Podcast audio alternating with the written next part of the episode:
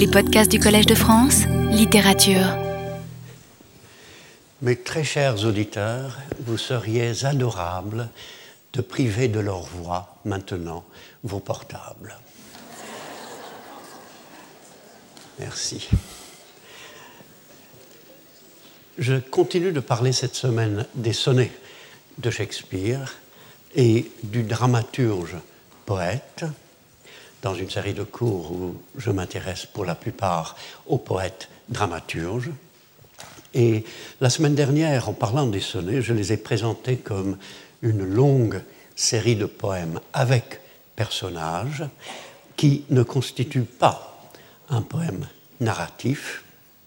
Et j'ai parlé surtout du beau jeune homme à qui beaucoup de poèmes sont adressés, qui est au début et à beaucoup d'autres moments l'image d'une sorte de perfection édénique qui permet ou qui permettrait, si elle existait vraiment, une poésie tautologique. Comme dit Shakespeare, tout ce que j'ai à dire, c'est vous êtes vous, qui permettrait aussi une poésie qui dirait toujours la même chose. À l'image dit Shakespeare, ou dit le poète qui écrit dans le recueil, à l'image du soleil, qui revient chaque jour, toujours le même et toujours nouveau. Mais très tôt, on comprend que ce beau jeune homme n'est beau qu'à l'extérieur et s'il est pendant un moment et à certains autres moments tout au long du recueil l'image de l'Éden, il est aussi l'image de la chute.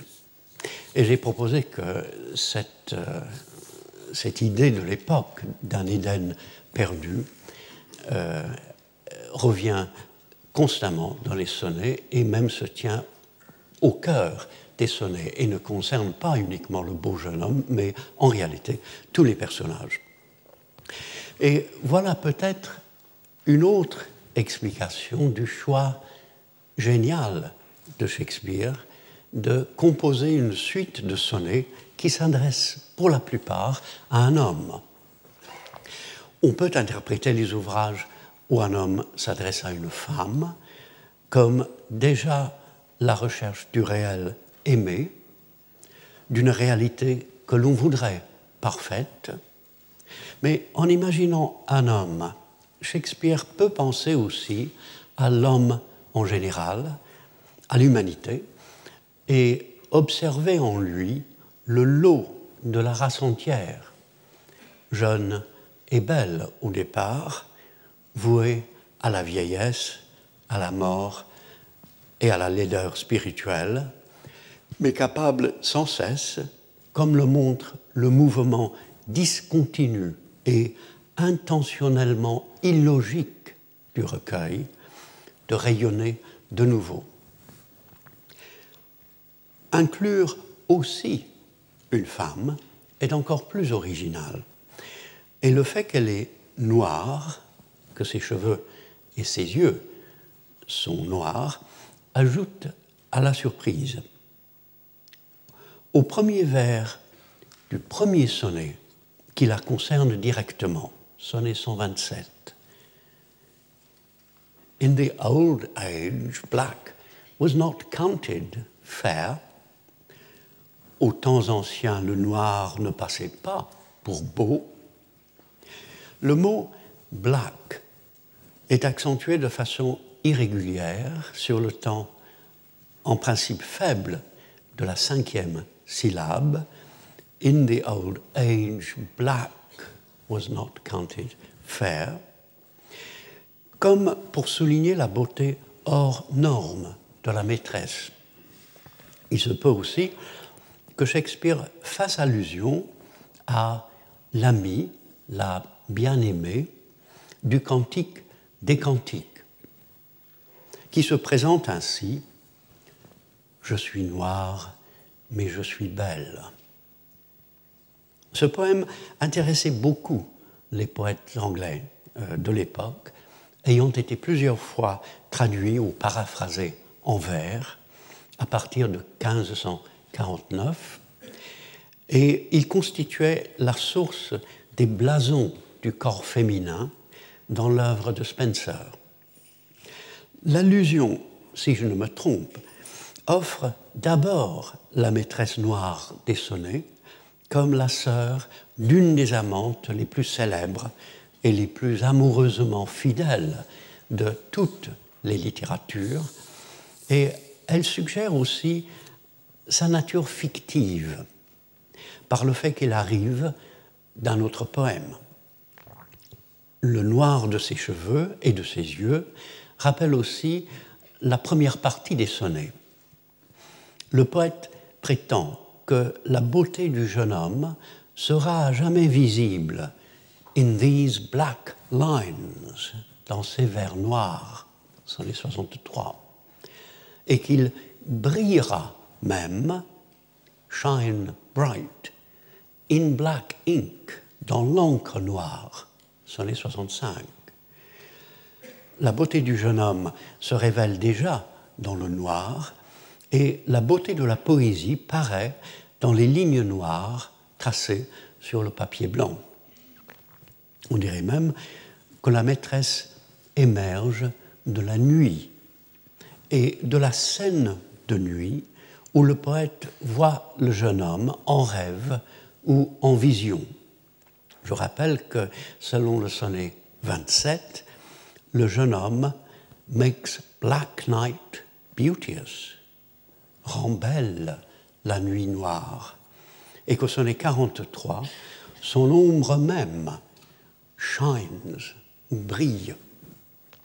Comme la beauté poétique fait oublier la noirceur de l'encre, et que la beauté du jeune homme rachète et transfigure la nuit effroyable, la beauté de la maîtresse, pendant le temps fragile de ce premier sonnet qui lui est consacré, permet, en renversant une manière invétérée de voir, d'apprécier à nouveau la beauté féminine.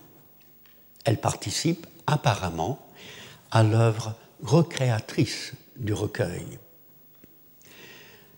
Elle s'introduit aussi dans les sonnets comme un personnage de théâtre ou de roman que l'on apercevrait un moment dans un petit rôle mais qui occuperait à la fin, à la surprise de tous, le centre de la scène. Il semblerait même, si elle est bien la femme aimée que le jeune homme a volée au poète selon les sonnets 40 à 42, ce dont nous ne pouvons pas être certains, Shakespeare évitant d'écrire un récit lumineux afin de nous inciter à chercher autre chose, que les sonnets sur la mante noire, où le jeune homme aussi semble reparaître malgré l'adieu du sonnet 126, retournent en arrière en violant la chronologie apparente et en créant une toute autre perspective sur ce que nous avons déjà lu.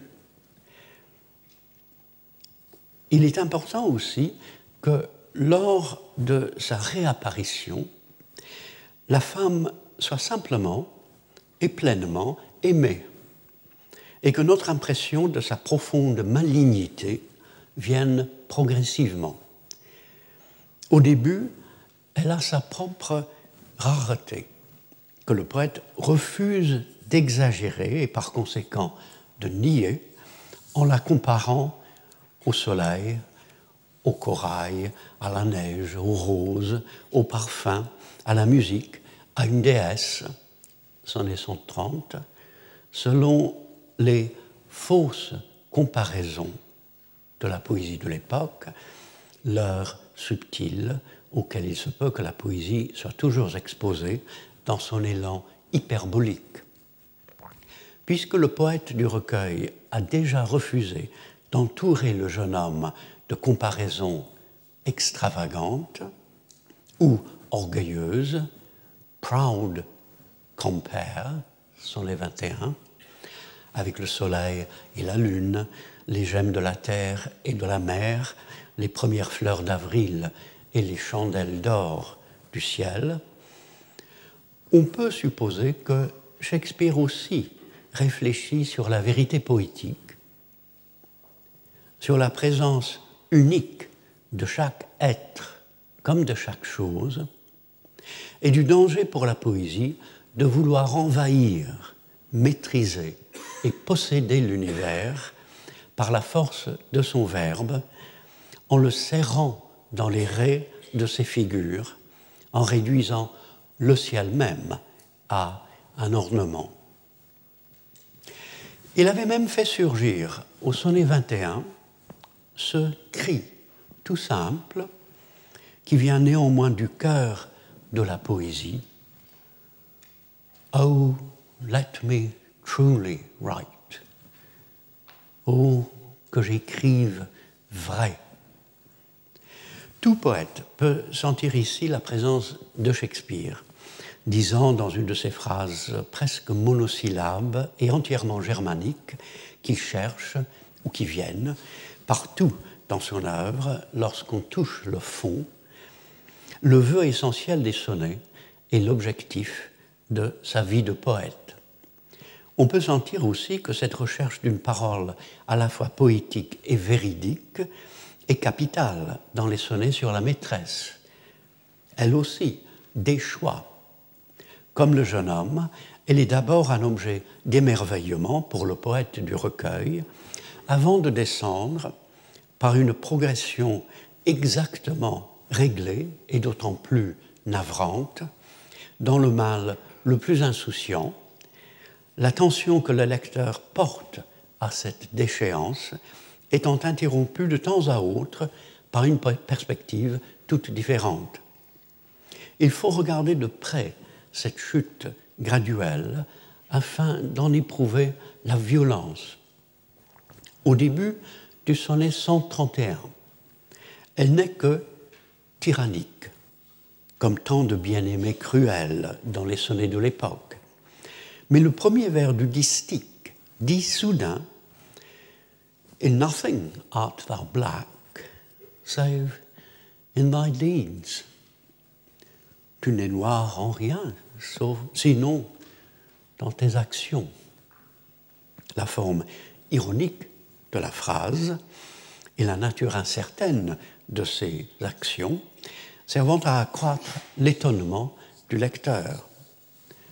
Au sonnet 133, elle est devenue la maîtresse de l'ami, et au 135, on apprend qu'elle est la, maîtresse de tout le monde. Une pensée sérieuse et morale s'introduit avec le sonnet 142. La promiscuité sexuelle de l'amante incite les hommes à devenir adultères. Une pensée religieuse avec le sonnet 144 le mal qu'elle fait serait inspiré par l'enfer. L'enquête menée par son amant conclut finalement au sonnet 150 à son unworthiness, à sa chute, dans le contraire de ce worth, mérite, valeur, que cherche l'ensemble des sonnets et qui serait le signe du bien-être de l'humanité tout dernier sonnet qui la concerne, 152, et qui se termine par le mot lie, mensonge, on apprend qu'elle aussi est adultère, comme l'est également le poète qui parle de l'aimer. S'il est possible de considérer la maîtresse noire comme l'objet d'une misogynie futile et pathologique, soit chez le poète personnage, soit chez Shakespeare lui-même, dans une phase néanmoins aberrante de son écriture, il me semble plus juste de penser que Shakespeare renverse avec tristesse et lucidité l'idéalisation de la femme qu'entreprennent en général les suites de sonnets, de suivre peu à peu la prise de conscience par le poète personnage de la réalité de la femme spécifique avec laquelle il s'est engagé, et de se rendre compte que si Shakespeare ne cherche pas dans les sonnets comme il le fait au théâtre, le possible de la femme, les ressources dont elle dispose dans l'œuvre de la vie, un espoir féminin au-delà du bonheur et du malheur, c'est qu'il s'est donné ici un but plus sombre. Car la femme n'est pas plus présente dans le recueil que le jeune homme. Le seul moment où nous ayons l'impression de la voir, c'est lorsqu'elle joue de l'épinette au sonnet 128. Elle aussi est connue du lecteur uniquement par ce que le jeu des sonnets veut bien dire d'elle. Toutes les perspectives qui la révèlent partent de la conscience de ce poète, troublé et injuste, et la liberté dont elle jouit lui est concédée par l'imagination du lecteur. Le vrai drame des sonnets a lieu chez un jeu, lui aussi anonyme, ou qui devient will, c'est-à-dire vouloir, désir et sexe, seulement à la fin du recueil et devant la femme, et qui, tout en étant partout présent, demeure insaisissable. Il entre en scène de façon encore plus discrète. Dans les neuf premiers sonnets, il n'est que celui qui s'adresse à un certain thou, toi. Il n'attire l'attention sur lui-même en disant je qu'au sonnet 10. Il est question de l'amour qu'il ressent pour le jeune homme seulement à partir du sonnet 13. Et son statut de poète, comme le fait que les arguments qu'il est en train de déployer ont pris la forme de poèmes, apparaissent presque à la conclusion de cette première série de sonnets, au sonnet 16, où il nomme, à chaque fois en fin de vers, et avec une grande hésitation qui le fait voir d'abord comme un poète entièrement conscient de soi et responsable devant la réalité, My barren rhyme et My pupil pen, mes rimes stériles et ma plume novice. Le lecteur s'approche de lui comme on s'approche d'une personne réelle? Et l'art de Shakespeare consiste à laisser deviner son être avec les mêmes touches diverses et souvent opposées que celles que la réalité nous fournit. Curieusement, celui qui écrit dans les sonnets cherche à sa façon et implicitement une sorte d'Éden, non pas dans une image ou un rêve nostalgique, mais dans la réalité des rapports humains. Il est présent d'abord comme quelqu'un qui se soucie de l'autre, qui veut que le jeune homme qu'il admire et voudrait continuer d'admirer se marie. Il veut aussi pouvoir pardonner, au point d'excuser les fautes du jeune homme, même dans les sonnets où il l'accuse de lui avoir volé sa maîtresse.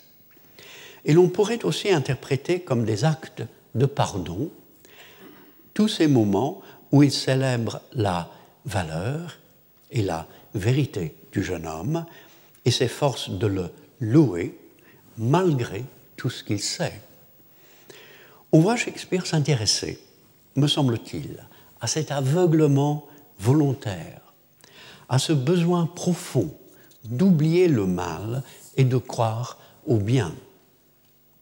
On peut lire les sonnets sur la mort du poète, 71 à 74, comme l'approfondissement d'un amour à tel point désintéressé qu'il renonce à une demande qui semble être universelle et que la poésie d'amour est prompte à reconnaître, demeurer dans la mémoire de la personne aimée.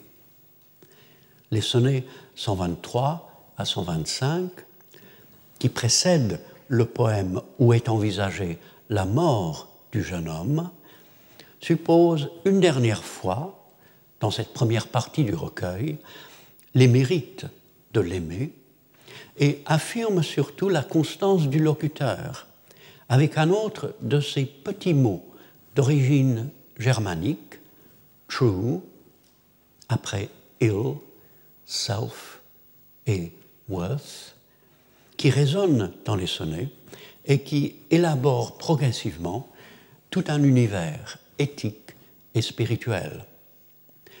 Le locuteur se présente à la fin du sonnet 125 comme a true soul, une âme fidèle. Il déclare à la fin du sonnet 123 avec véhémence et en dépit de tout, This I do vow, and this shall ever be. I will be true. Je jure ceci, ceci sera toujours, fidèle je serai. Je note que le mot will n'est pas ici uniquement un auxiliaire pour former le futur simple du verbe, mais qu'il retient aussi son premier sens, je veux. Dans les deux cas, le mot true le fait aussi, il signifie loyal. Et quand Shakespeare présente le poète comme étant résolu à la fois à écrire vrai et à être vrai, il semble dire que la vérité d'être nous lie à qui ou à quoi nous croyons le plus profondément, et que la vérité de parole est de rester absolument fidèle à la réalité, d'accepter la loi du réel. C'est dans la deuxième partie du recueil, cependant, que paraissent la beauté du poète et la beauté de son rapport avec le jeune homme. Dans le premier sonnet 133, qui parle ici du triple rapport entre les deux hommes et la femme, Shakespeare imagine, contrairement à ce que le lecteur entrevoit dans les sonnets 40 à 42, que l'ami est devenu l'esclave de la femme et que celle-ci le torture, comme elle torture le poète. Il est déjà intéressant de voir que tout cela naît, ou semble naître, naît pour le lecteur du recueil, du sonnet précédent, qui dit déjà que le cœur de la femme tourmente le poète, mais qui enrobe ce dédain volontairement conventionnel dans l'image délibérément ludique et créée plutôt par la fantaisie que par l'imagination des yeux noirs de la femme qui a regardé souffrir son amant sont plongés dans le deuil. L'engendrement du sonnet 133 par un mot, torment, du sonnet 132, constitue un des nombreux exemples de cet increase ou accroissement dont il est question au tout premier vers, au tout premier vers du premier sonnet. Euh, des créatures les plus belles, nous désirons l'accroissement. Mais l'essentiel, c'est d'abord ceci, qu'il est si facile de ne pas remarquer. Beshrew that heart that makes my heart to groan for that deep wound it gives my friend and me. Maudit ce cœur qui fait gémir mon cœur pour le mal profond qu'il a fait à mon ami et à moi. My friend and I. On est loin ici d'un vulgaire ménage à trois. L'ami n'est pas un simple rival, et le poète sent la blessure de l'ami comme étant la sienne. Découvrir cette formule, toute simple et en elle-même euh, et sans rien d'original, dans une telle situation, et sachant la fièvre et la folie qui vont suivre et qui sont déjà apparues au sonnet 129, c'est comprendre le sérieux de cette amitié et pourquoi le mot love, amour, lui convient. Que cette amitié n'existe réellement, sans doute, que du côté du poète, la rend encore plus extraordinaire. Shakespeare étudie ici la nature de l'amour. Et il le fait comme il étudie tout dans ses pièces, en multipliant les perspectives.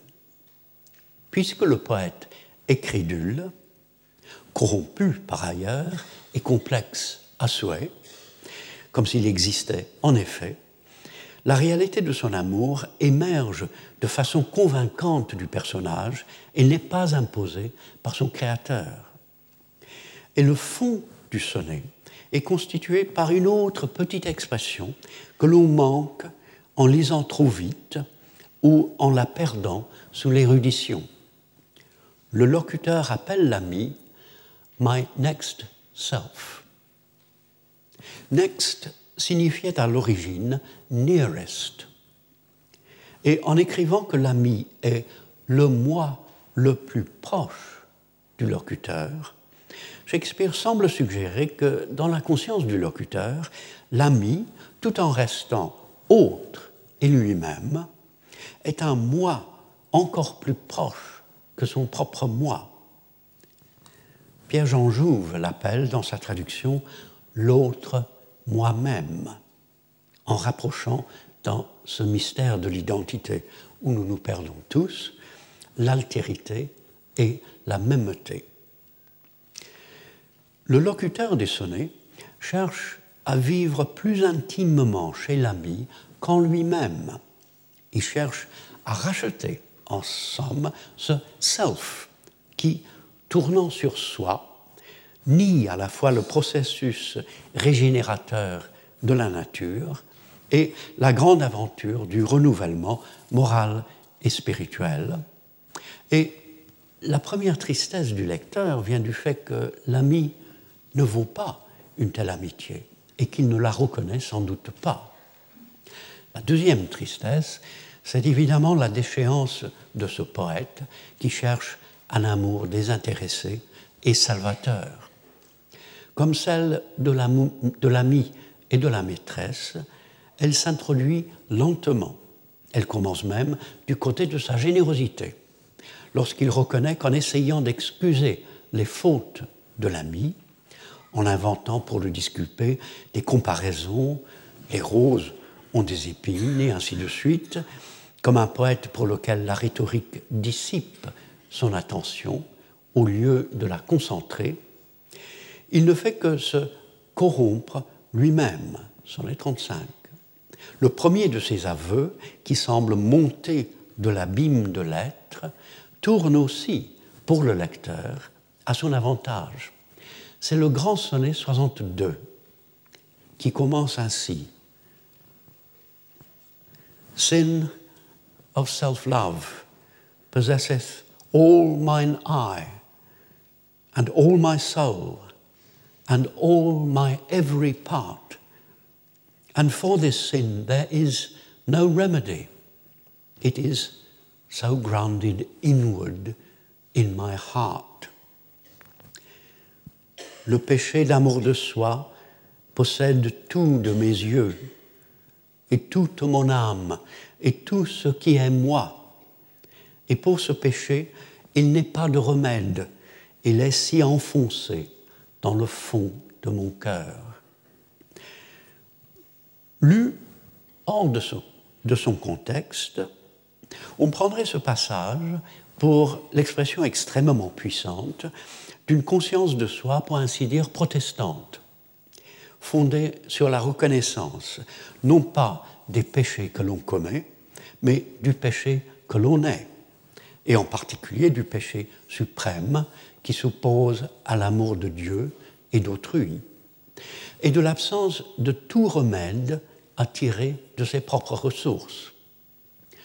On noterait l'allusion sinistre dans le mot possesses à la possession par les diables et la force des répétitions all, all, all, every, inward, in, qui disent l'étendue et la profondeur du péché, et en même temps le battement du désarroi chez celui qui s'examine. Et n'est-ce pas ainsi qu'il faut le lire de toute façon, dans ce contexte? Les sonnets s'éloignent le plus souvent de cette sorte de sérieux. Mais il suffit que le locuteur parle une fois ainsi, il le fait en réalité plusieurs fois, pour que la prise de conscience de ce qui est vraiment en jeu sous-tende le tout. Cet amour de soi n'est-il pas aussi précisément la faute qu'il discernait chez l'ami dès le début, dès le sonnet 3, et qu'il découvre maintenant en lui-même? Quand on se rappelle la recherche éhontée par sa maîtresse de partenaires sexuels, on se rend compte que les sonnets ont en partie pour tâche d'explorer l'amour de soi et ses conséquences. Il est vrai que le ton du sonnet 62 change tout d'un coup. Le self-love du poète devenant une simple affaire apparemment de vanité personnelle, de l'admiration qu'il porte à l'agrément de son visage et de son corps, qui l'incite à juger, comme il le dit, en accumulant les mots euh, pour indiquer le moi, for myself, mine own worth, pour moi-même, ma propre valeur. Il parlera bientôt de mine own self-love, mon propre amour de moi. Même quand il se révèle de manière légère, la rhétorique lui permet de se concentrer et de concentrer son langage. C'est comme s'il disait moi, moi, moi. Le lecteur comprend en effet que cette exagération fantastique, il pense surpasser tout le monde en tout, masque une détresse si profonde qu'il ne peut plus en parler. D'où l'autodérision qui suit lorsqu'il se regarde dans la glace et se voit beated and chopped with tanned antiquity, battu et crevassé de sénescence tannée. Notons ce vers où le visage du locuteur est présent dans la vive présence de la poésie qui le dit, et d'où l'effort suprême à la fin pour sortir du moi et pour vivre dans l'autre. Tis thee, myself, that for myself I praise. C'est toi, moi-même, que pour moi-même je loue.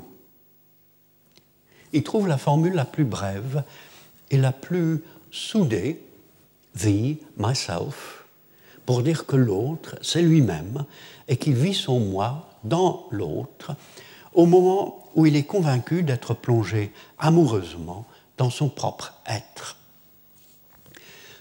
Le sonnet 142, qui correspond en quelque sorte, parmi les sonnets où il s'adresse à la maîtresse, au sonnet 62, parmi ceux où il s'adresse à l'ami, commence par un aveu semblable.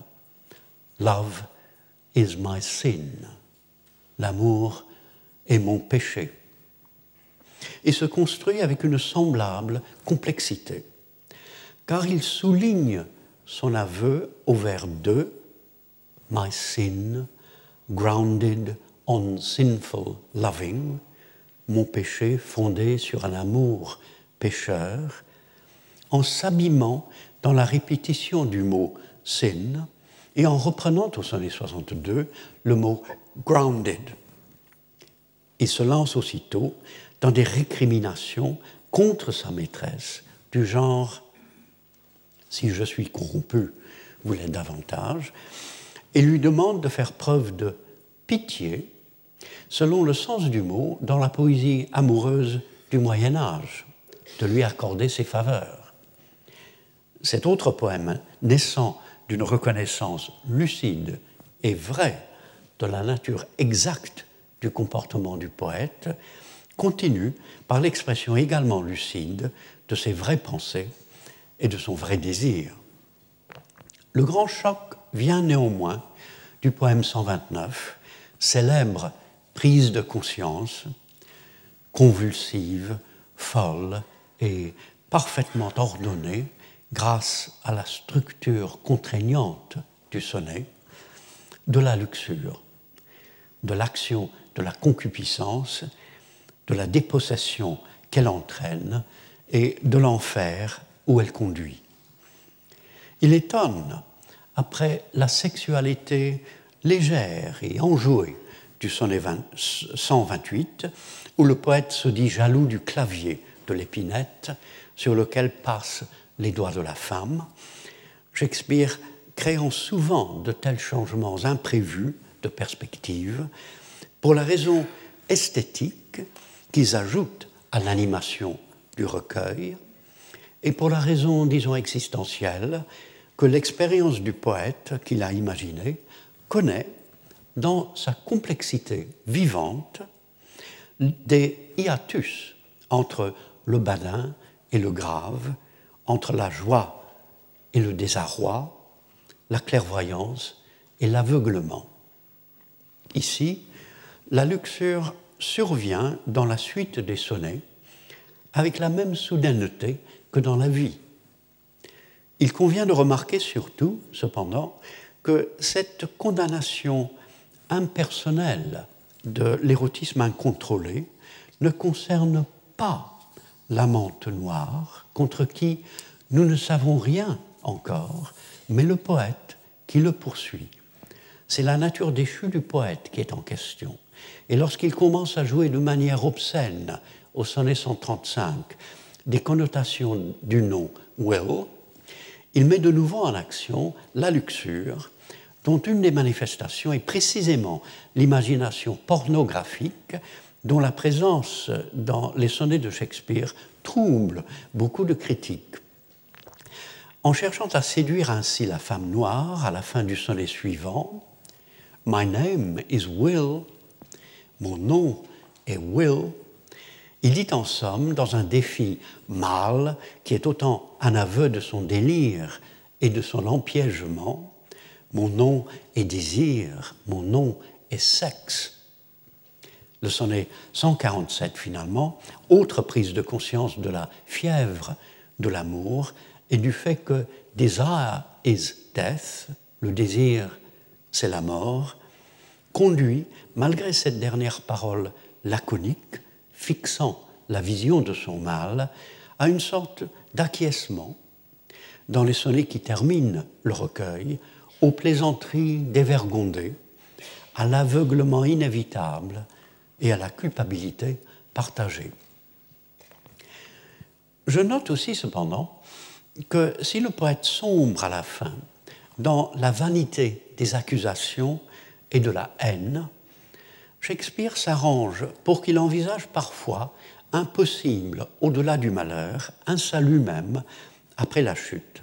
Le sonnet 55, par exemple, qui reprend des passages d'Horace et d'Ovide sur l'immortalité du poète, afin de parler plutôt de celle du jeune homme que le poète célèbre, fait glisser dans les derniers vers une allusion à l'immortalité véritable, à l'ending doom, au jugement dernier, au judgment that yourself arise, au jour du jugement où tu ressusciteras. Au sonnet 141, le poète se plaint que sa maîtresse l'ait réduite à l'esclavage avant de s'apercevoir, encore une fois, dans les derniers vers, que ce mal représente néanmoins un gain. She that makes me sin awards me pain. Celle qui me fait pécher m'accorde un châtiment, puisqu'il souffre pour son péché. Il en apprend le sérieux et peut en chercher le remède, ou, dans une perspective catholique, il abrège les souffrances du purgatoire. Au sonnet 146, surtout, le poète du recueil, en ne s'adressant ni au jeune homme, ni à sa maîtresse, mais à son âme, se persuade du néant de sa conduite et de la nécessité de se concentrer, par sa façon de vivre au jour le jour, sur la vie éternelle. Et je note deux autres choses. En écrivant au dernier vers, And death once dead, there's no more dying then, est morte la mort, on ne mourra plus, il reprend plusieurs passages de la Bible, rendus doublement familiers pour être cités dans le livre et les prières en commun de l'Église anglicane, et fait appel ainsi au grand espoir disséminé dans la communauté des lecteurs de l'époque.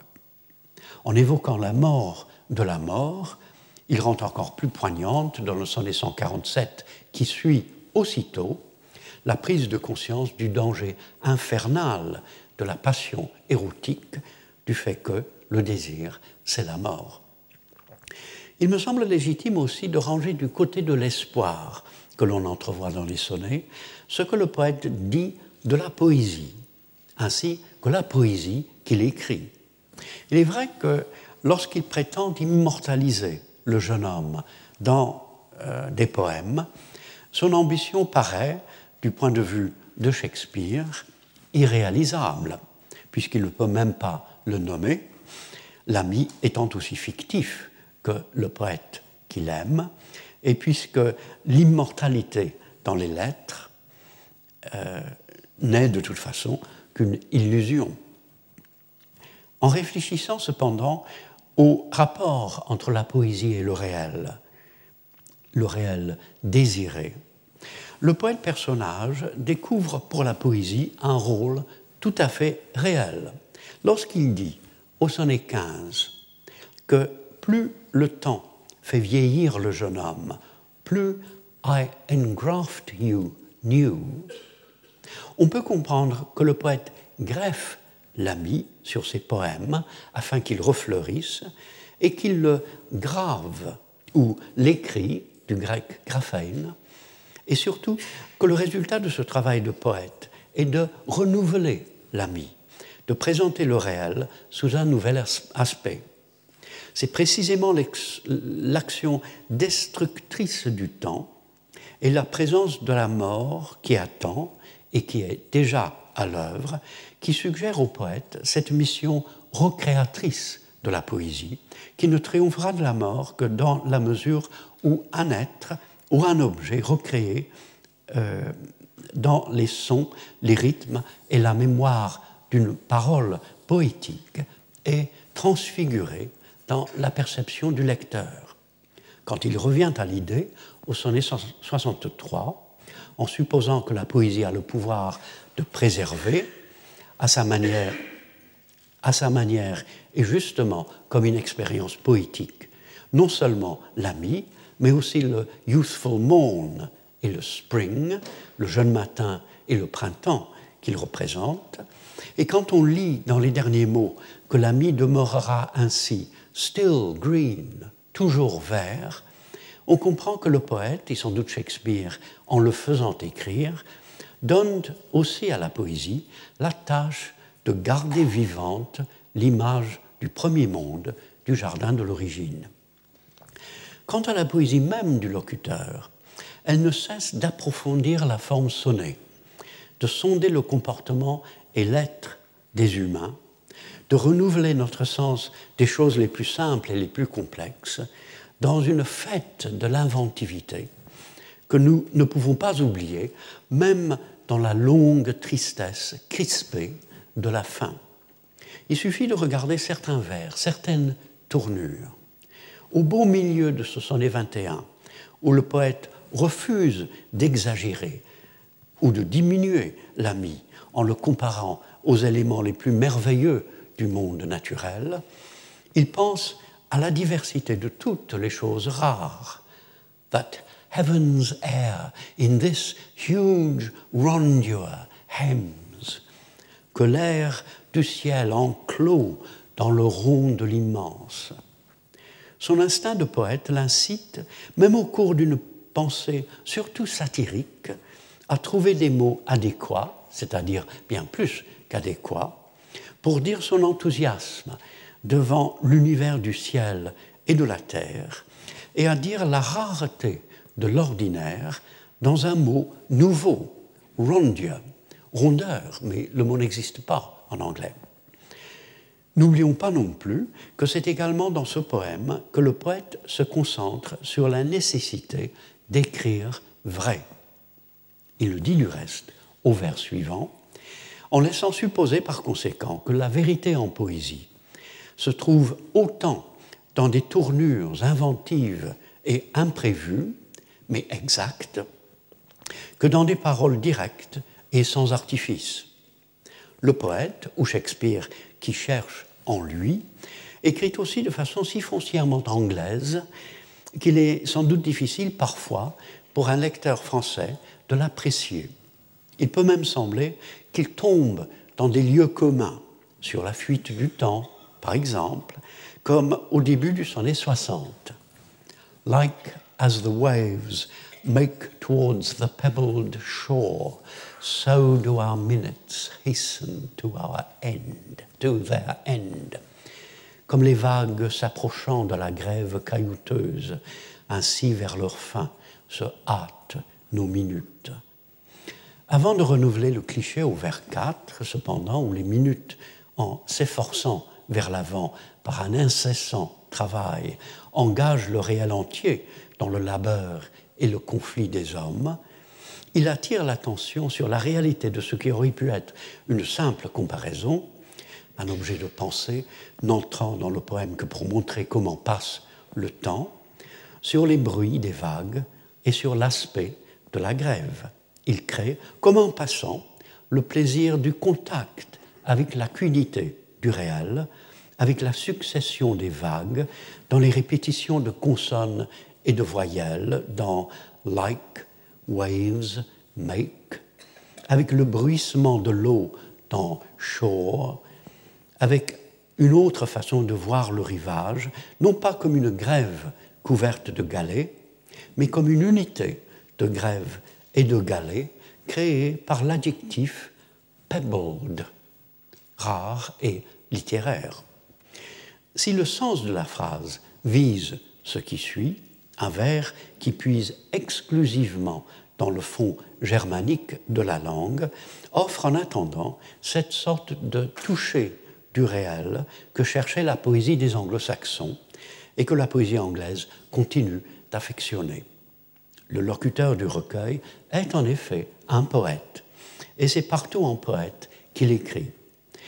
Il invente continuellement, entre autres choses, des combinaisons de mots qui modifie sa façon de voir le monde, comme au sonnet 28, où The swart complexioned night, pour dire la nuit à la face ou la peau noire, n'est pas vraiment traduisible en français. Swart étant un mot rare venu du vieil anglais, et complexioned, un polysyllabe d'origine latine leur association produisant un effet étonnant et neuf. Si l'expression relève bien de la virtuosité langagière de l'époque, son renouvellement de la langue et de la nuit est tout à fait sérieux. Il est important de se rappeler cependant que le poète du recueil appartient à la fiction que Shakespeare a imaginée et qu'il est un personnage presque comme les autres. Par ses poèmes, il crée de multiples aperçus de l'ami et de la maîtresse, en laissant à chaque fois une image vivante de ces êtres qui semblent tout à fait présents et en même temps entièrement absents dans l'altérité de leur vie propre et insaisissable, mais ils ne cherchent jamais à imaginer leur point de vue sur le monde. Ils n'entrent pas dans leur vie, comme Shakespeare écoute, pour ainsi dire, les pensées du premier meurtrier dans Macbeth. Shakespeare écoute bien, cependant, son poète. Il le suit dans les méandres de sa connaissance de soi, dans ses brusques changements d'optique, dans sa recherche du bien le plus difficile d'accès et son acquiescement au mal le plus trivial sans avoir l'éclatante définition des grands personnages des pièces de théâtre, il a une continuité et une discontinuité de vie et une variété de, variété façons d'être, de moments d'existence mémorables qui les dépassent. L'autre personnage des sonnets, le poète Rival, qui écrit également des poèmes à la louange de l'ami, entre en scène comme la maîtresse et comme le poète qui raconte tout de façon oblique. Présent peut-être dans les sonnets 21, cette muse, 23, cette langue, 29, cet homme, il occupe entièrement l'attention du poète dans les sonnets 78 à 86. Il semble envahir en effet la conscience du poète, comme le fait aussi la femme, ou plus particulièrement la concupiscence dont elle est l'objet.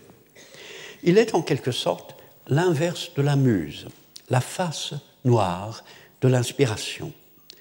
Loin d'être l'inconnu que le poète sent en lui, l'inconscient ou le subconscient qui lui permet d'écrire en lui donnant idées, émotions, sensations, images auxquelles il ne pensait pas, mais qu'il reconnaît une fois qu'elles prennent place dans son poème, comme nécessaires, comme faisant partie de ce qu'il avait obscurément l'intention de dire, le poète rival est le double du poète, à la fois sinistre et salutaire.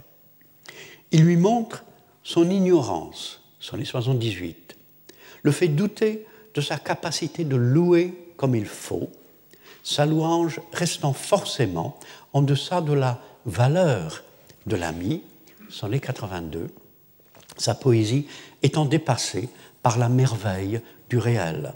Et l'effet de sa présence est de lui lier la langue.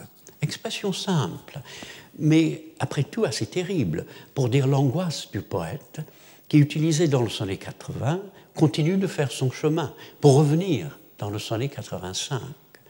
De ce point de vue-là, l'influence du rival est bénéfique. Il fait réfléchir sur l'ignorance où toute poésie commence et où tout vrai poète se réjouit de plonger. Et il fait naître chez le poète du recueil cette prise de conscience essentielle. For I impair not beauty, being mute, car je n'altère pas la beauté, étant muet. C'est un vers sur lequel nous tous qui avons la prétention d'écrire pouvons méditer, afin de découvrir quel don de perception et de parole permet de distinguer ce que l'ecclésiaste appelle un temps pour parler d'un temps pour se taire. Au dernier sonnet sur le rival, cependant, le sonnet 86, le poète évoque une visite nocturne en parlant de that affable familiar ghost which nightly gulls him with intelligence, ce fantôme affable et familier chaque nuit le gave de connaissances. Imaginez qu'un familia, un diable, rend visite à un rival en pleine nuit, c'est craindre pour soi-même une telle visite. C'est entrevoir la possibilité qu'en écrivant, en s'ouvrant à l'inspiration, aux incitations du côté caché et nocturne de l'être, en faisant naître non pas une prose gouvernée par l'intelligence, mais des poèmes ayant leur propre vie, on se livre, tant soit peu, à des puissances noires, ne serait-ce qu'aux forces maléfiques que l'on porte en soi et dont les sonnets donnent tant d'exemples. À bien y penser, les sonnets à la menthe noire, qui terminent le recueil, portent tous les signes d'une sorte de possession par un moi rival qui engage le poète à se ravaler dans des actes coupables et obscènes contre lesquels il lutte comme il peut. Étant finalement celui qui opère la nuit, qui se retire à la fin dans une nuit où il reçoit un diable et s'entoure de mystérieux comparses, le rival aussi laisse voir un monde déchu et contribue à la mélancolie volontaire du recueil. La mélancolie dans une œuvre de Shakespeare. Il faut bien l'admettre, devant la déchéance des derniers sonnets et devant les deux autres sonnets sur Cupidon qui servent de dénouement sans rien dénouer. Dans ses poèmes, le poète du recueil œuvre consciemment en poète, en mettant ses relations avec sa maîtresse en rapport avec un petit récit mythologique qu'il raconte deux fois.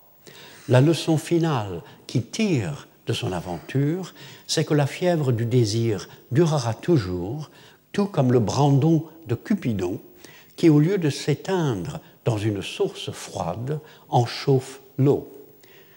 La tristesse est ici doublée par l'allusion dans le sonnet 153 au Holy Fire of Love, ce qui évoque soudain et dans un contexte peu propice, propice et plein de sous-entendus grivois, la nature sacrée du feu de l'amour, et surtout par une autre allusion au cantique des cantiques, où le bien-aimé dit vers la fin Les grandes eaux ne peuvent éteindre l'amour, et les fleuves ne le submergeraient pas.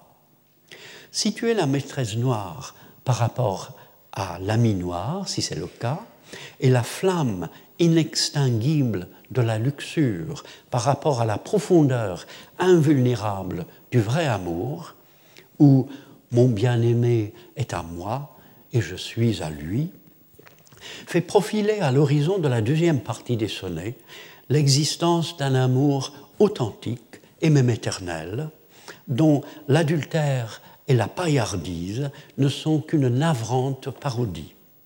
Il est vrai que la pensée même de ce grand poème d'amour étranger, disons mythique, constitue aussi un début d'espoir, et qu'elle contribue, avec les autres tentatives pour, dépasser le moi et la langue déchue, à ouvrir le recueil, tant soit peu, à l'aperçu d'une vie renouvelée. On dirait néanmoins que dans les sonnets, comme dans A Lover's Complaint, plainte de l'amante, qui semble lui faire suite et qui se termine par l'aveu d'une jeune femme trahie par un beau séducteur particulièrement efficace et sinistre, que s'il recommençait, elle se laisserait séduire de nouveau, Shakespeare voulait regarder fixement le monde comme il va, se pénétrer du pire, ou du moins du très mauvais, sans se permettre l'élan vers le possible qui anime les tragédies et les comédies, ou plutôt en interdisant cet élan au développement de l'histoire et des personnages, et en le faisant apparaître par moments et de façon fragmentaire. En écrivant un ouvrage qui s'éloigne entièrement des catégories dont il est né, il procède comme dans Troilus et Cressida, mesure pour mesure, et tout est bien qui finit bien, où il choisit aussi une perspective inusitée et difficilement définissable afin de sonder la complexité d'une situation et de la condition humaine en laissant la possibilité d'en sortir aussi problématique que dans la vie réelle. Voilà, la semaine prochaine, je parlerai précisément de la première de ces pièces, Troilus et Cressida. Je vous remercie. Retrouvez tous les podcasts du Collège de France sur www.collège-de-france.fr.